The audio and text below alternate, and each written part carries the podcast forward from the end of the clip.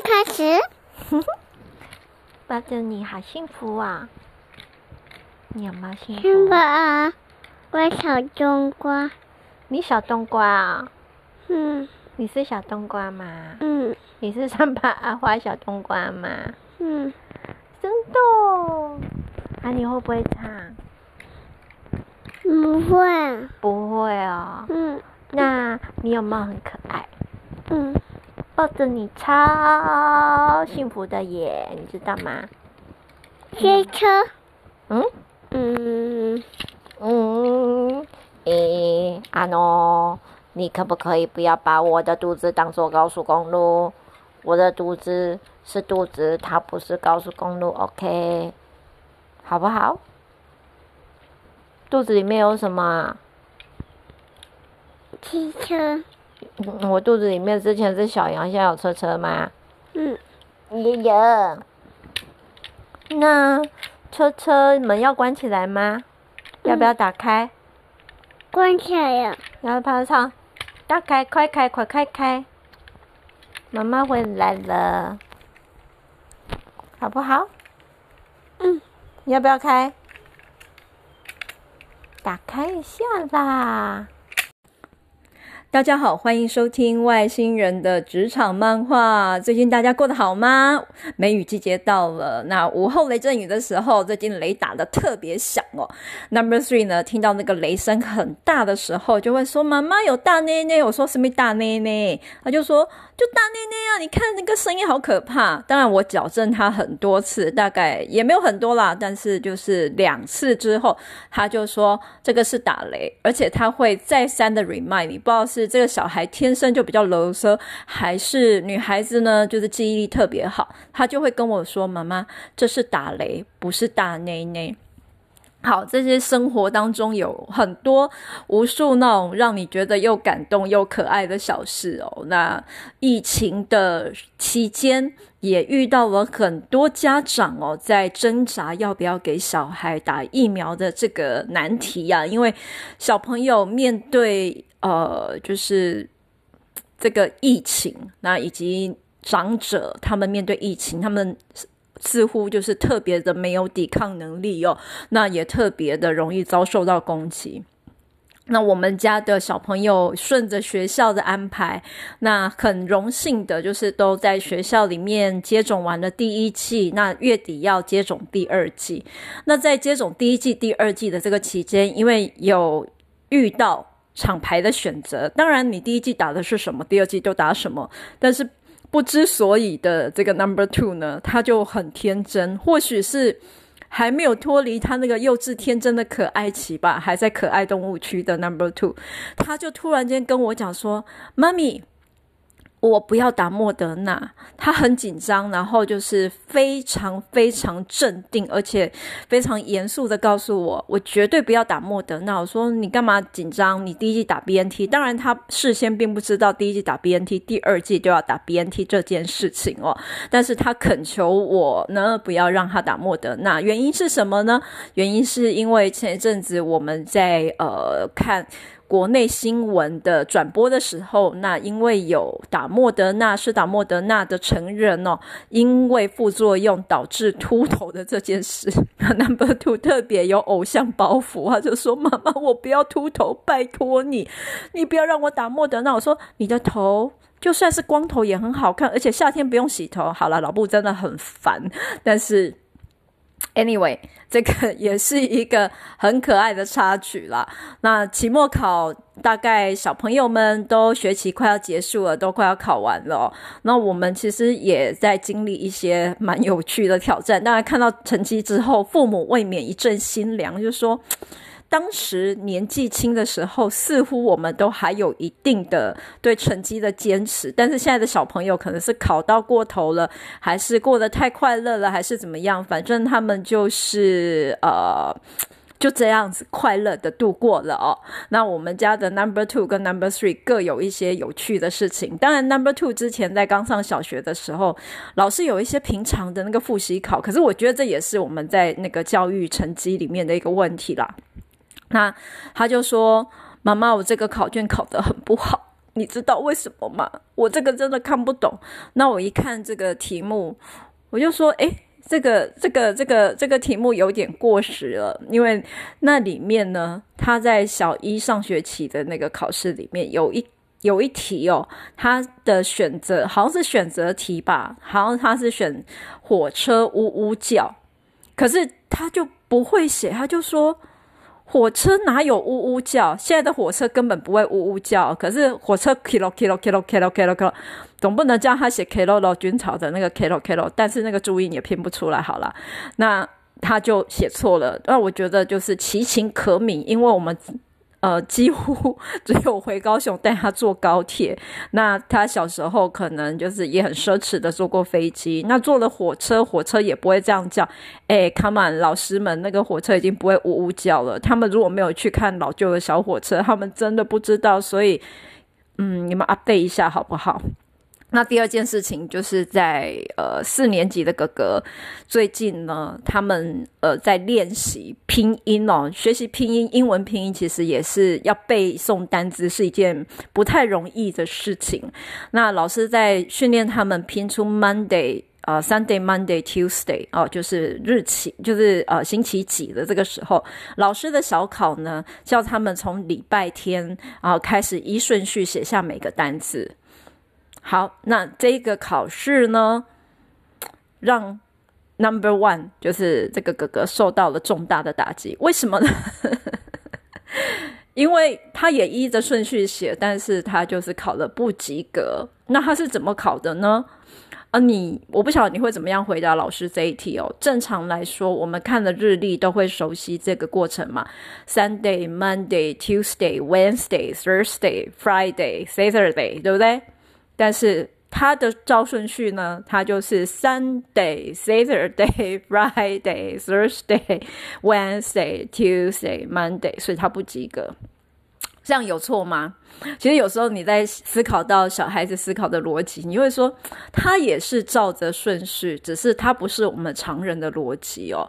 那这种。呃，在这种逻辑跟思考的交汇当中哦，我觉得教育我们要怎么样去因材施教，或者是我们要怎么样透过不一样的梳理脉络的梳理哦，去理解小孩哦，这其实真的是一件不容易的事情。好了，今天就是在前面稍微跟大家做一些生活的分享跟提点啦。那其实，嗯，感触良深的哈，其实就是为什么我要谈这么多生活呢？也是因为有这样一个。机会在感受生活的当中，会特别感觉到，就是，哎，我过去在到底在呃执着些什么？那我现在到底需要些什么？我要的是什么？通常每一个人在生活当中或多或少会有这样的迷惘。那一连串的自己，呃，在接受了很多改变吧。那还有。嗯，目前的现在以及我一直在吸收的这些这些呃资讯来说，最近很意外的在这两个礼拜里面哦，我一直呃不停的听到关于命运的这个议题哦。那命运的这个议题，其实常常会有人说，你可以有主动权，你去选择你自己的命运，但是。命运看似有主动的选择权，但是很多时候你好像又没选择。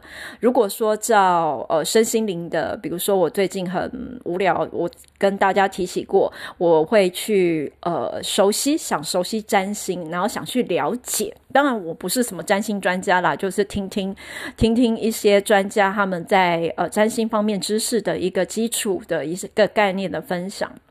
那如果以占星的呃逻辑来看，每个人出生就有功课，那你不是每就是就像每一个人有所谓的必修学分，那这个必修学分不是每个人都一样的，所以面对同样的议题，因为每一个人他的一个本性，他的出发点，所以他的观点会不一样，他受到的潜质也会不一样。有些人会因因为别人的眼光受到潜质，有些人根本就。做自己，满不在乎，这是很多呃，在可能就他们命定的这个观念里面，一开始一出生，这个人的性格跟气质就已经决定的。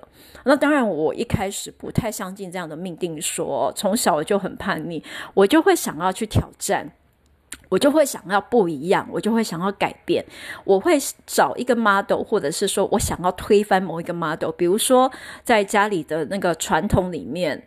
呃，比较男尊女卑。那我们家传统上的长辈们其实是很重男轻女的，尤其是阿祖他们那一代。那因为啊，我的阿公比较早过世，阿公阿嬷他们他们呢，在面对家族里面这个重男轻女的观念，都会觉得啊，女生就是呃就很传统啊，什么就是你要有女孩子的气质啦，然后以后嫁出去了就不是这个家里的人，诸如此类的。所以就是。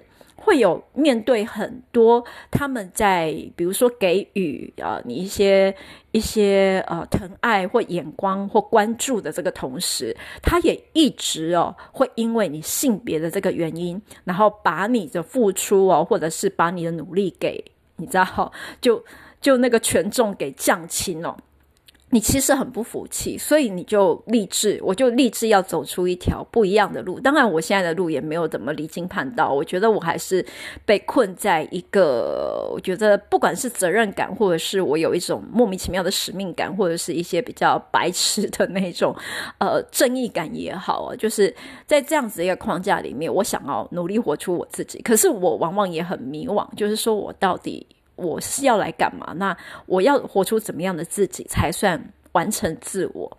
那常常会觉得我不是想要战胜命运吗？可是我好像又有一点逃不过。那很有趣的就是说，除了趁身心灵在说，诶，你有一个必修功课，所以你会有这样的气质，会有这样的想法，会受到什么样的责任，然后会遇到什么样的事情，然后包括你会有什么样捆绑，甚至可能呢，你比较好的这个。这个呃，就是发展啊、也都是在你的众多选择里面，你的机会里面，里面你的一个选择。那看似有所选择，但其实你没有选择的这一个思考逻辑里面，我不小心又听到的就是，呃，有一些就刚好有人哦，对于《荼蘼》这个连续剧，就是杨丞琳之前呃演的那出连续剧的一个。一个评论就是说，诶，如果你有选择的话，你会想回到什么时机，然后重新做什么选择？那如果做了那个选择之后，你会不会变得比较好？那我不知道大家有没有看这一部戏哦，因为《荼蘼》这一出我其实没有看完，可是我知道它大概的脉络就是杨丞琳她在面临她自己很重大的一个生涯的转折的时候，她有两个支线，一个支线就是她自己呃。远赴外地工作，那一个另外一个版本的自己呢，是留下来毅然决然的跟自己爱的人结婚生子，但是过着一个比较辛苦的生活。那这两个呃，这两个同样在平行时空的人，看似过着各自的日子，但是他们在某一个时间点都在思考，呃，或者是都在羡慕着那个可能成为的自己会怎么样。那。我上一集才跟大家分享，就是说，呃，Taylor Swift 就是也是在讲，就是其实。在每一刻，就是你不要想着每一刻都是要成功，每一刻都是绝对的好。那每一刻都是会选择出最好的自己，每一刻都要呃付出什么样子的责任，你才是觉得会最好的。那我们其实如果接受我们自己的失败，其实那些都会成为我们自己的养分，因为好的另外一面一定有不好的另外一面。那我们在每一个。支线上面可能做的选择，其实都会触动着我们，就是往不一样的路去走。那这些事情听起来玄之又玄，但是也是在电影里面，我们常常会观察到，诶，为什么？为什么 MIB 里面的那个算命师，然后他有一幕，那个算命师，或者是说有一个预知未来的预言师，他在看到隔壁桌的咖啡打翻的时候，他就预言哦，这个宇宙不会毁灭。那其实很多的。场景哦，跟脉络它是紧紧相连的。如果他那杯咖啡没有打翻的话，这个事件可能就跳跃到其他的事情去。好，这很电影，可是我觉得这个这样子的一个电影的思维会让我们的生命更丰富、更有趣哦。所以在命运在我们之前，那是不是我们要这么悲观的去认定，我们就没有选择题，或者是说，我们就一定要去寻找所谓能够预知我们未来，然后告诉我们未来会发生什么事的这些呃，就是神通的人士哦，让我们去做好预防呢？那刚好我也就是遇到了，就是有人在提醒说，可是你知道吗？算命算太多的人。会很像人生，会很像赌博，因为你永远永远都想要赌正确。那什么叫做是正确的那一边？什么是你一定会赢的那一边呢？你在玩扑克牌，或者是你在赌大小的时候，哪一边会大，哪一边会小？你赌赌了赢了，那赢到最后，你是不是会因为你的好运气就？就莫名其妙，就是把你之前赢来的，就是再凭你的实力输回去呢？那命运的这些选择，如果你永远都用这种方式做选择的话，那你是不是就没有机会去累积你的智慧？因为你的智慧都透过别人得到，而不是透过自己的学习得到。那其实这是在命运里面，我觉得是一个还蛮重的反思哦。那。以前也在一些状况之下会觉得，诶，西方人好像都有主动权啊，有选择命运的权利。可是呢，又偏偏让我在呃研究。呃，心理学的这个层面，因为我，会蛮习惯哦，这个会推荐各位朋友，如果你们有兴趣的话，可以不妨一起去听听看。因为我其实之前曾经因为工作的关系，跟邓惠文医师有一些些很小的一些交汇啦，所以我最近很喜欢听他的邓惠文不想说，也是 Podcast。那他有一个神话人生的系列，那刚好在神话人生里面，他讲到特洛伊城，那讲到荷马史诗，小时候在念这些。东西的时候会觉得，诶，这干嘛？大家都一副大悲剧，然后每个人都讲得很宿命，然后希腊神话的那些神都怪怪的。因为我认知的神每一个都是至高无上，然后每一个都就至少我们在观念里面，我们崇拜的神都有无边的法力，虽然他不见得能够照顾得到我们啦。可是里面的神就是往往比我们，你知道我们看的台湾民间故事的神哦，就还要更怎么讲？就是台湾民间故事应该不说不是神，它故事里或是比三立的狗血剧更。更狗血哦，所以会很疑惑，为什么里面的神就是里面，比如说宙斯，宙斯干嘛动不动就是去，就好像很色，动不动看到美女他就想要去亲一下、摸一把或生一个小孩之类的，然后到处流种，然后到处搞怪，然后他老婆又就是因为很嫉妒，所以就到处去伤害他的情敌啊，或情敌生的小孩之类等等的，所以就把整个天就是把整个天神的世界弄得非常的混乱，但是也非常。常的热闹，那当中呢，呃，在神话人生的系列里面，因为是叶伟忠博士，他呃有一个主讲，他说，其实我们要去思考的一件事情是，神呢，他因为他生命不灭，他一旦成为神，他就要永远过着同样的生活，那生活可能太无趣了，所以他会犯更多的错，然后会在神性里面更有人性。可是人呢，反而因为呃，生命的开始有所谓的起点跟终点，那他有一个既定的任务。当他有了开始跟结束的时候，他反而能够在他的体悟里面活出更真实的自我。当然，这不是原话啦，这只是一个，就是说事后透过叶伟忠博士的一个呃分享，那我又做了一个反思哦。所以我就是在回到自己呃这个选择或者是这个命运的课题的时候，也会有一个很。很深刻的体悟就是说，如果我们就是其实到这一世，其实每个人都知道有所谓的起点跟终点，那每个人也有一个既定的功课，那每一个人都有应该要操作的事情，那我们为什么就是要去追求一些就是形而上的东西啊？当然，这些所谓形而上的东西对很多人是很重要的，只是说。呃，当平静下来，那因为健康的关系，那因为工作的关系，再加上现在因为生活的关系，就是我也会开始思考，我到底要的是什么？因为如果说我朝着我在二三十岁的时候一直在思考的，我要成为人上人，那我要展露我的专业，然后我一定要呃，可能站上某一个位置吧。但是。就是站上某个位置，得到某些权利，再站上更高的位置，再得到某些权利的时候，我在这个过程或者是在职场当中，其实我消耗了更多的力量跟专注力在职场上面。回过头来，其实。我似乎没有去照顾到我自己哦，那也忘记了自己其实这一个身体的健康的能量是有限的，就是我的额度是有限的。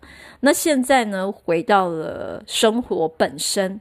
回到生活本身，其实生活是一件相当无聊的事情。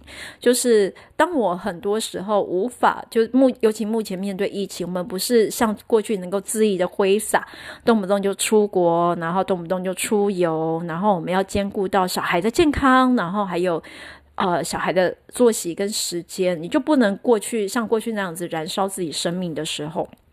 我们要怎么样去经营着自己的人生？那照顾小孩好累，然后好烦。可是突然之间静下来之后，我会发现，原来陪小孩玩的我就是可以这么开心，这么充实。然后我我这么幼稚，就是童心在犯，然后跟着一个两岁半的娃娃，然后每天在那边讲一些 nonsense 的时候，就是可以觉得那么的充实。然后回过头来，就是走过了这些道路之后。我想要什么东西？那还好，我没有因此牺牲掉这个时间。还好，我没有因此，呃，因为职场上的野心哦，牺牲掉就是陪伴他，或者是看着他记录他成长的时间。那还好，我还有时间，呃，陪伴着小孩去体验生活，因为。如果这一切的事情呢，就是发展朝另外一个支线发展，我依我所愿站上了某一个位置，其实那个位置只会让我对于家庭、对于自我、对于健康更燃烧、更消耗。我会可能某个程度我会迷失在那样职场的光芒之下。可是我回过头来，就像我之前在跟各位分享的哦，就是。你在生活里面，你可能会有很多的空虚，那你也会找不到你的重心，或者是说你曾经熟悉的，或者是你想要紧紧抓住的，不管是小孩生命成长的瞬间，或者是拥抱的那种温暖跟亲密，在那一刻可以把握的事情，会在某一个时间点，你转身之后，那。那些东西完全消失，因为人生不能够回头看，人生只能往前看。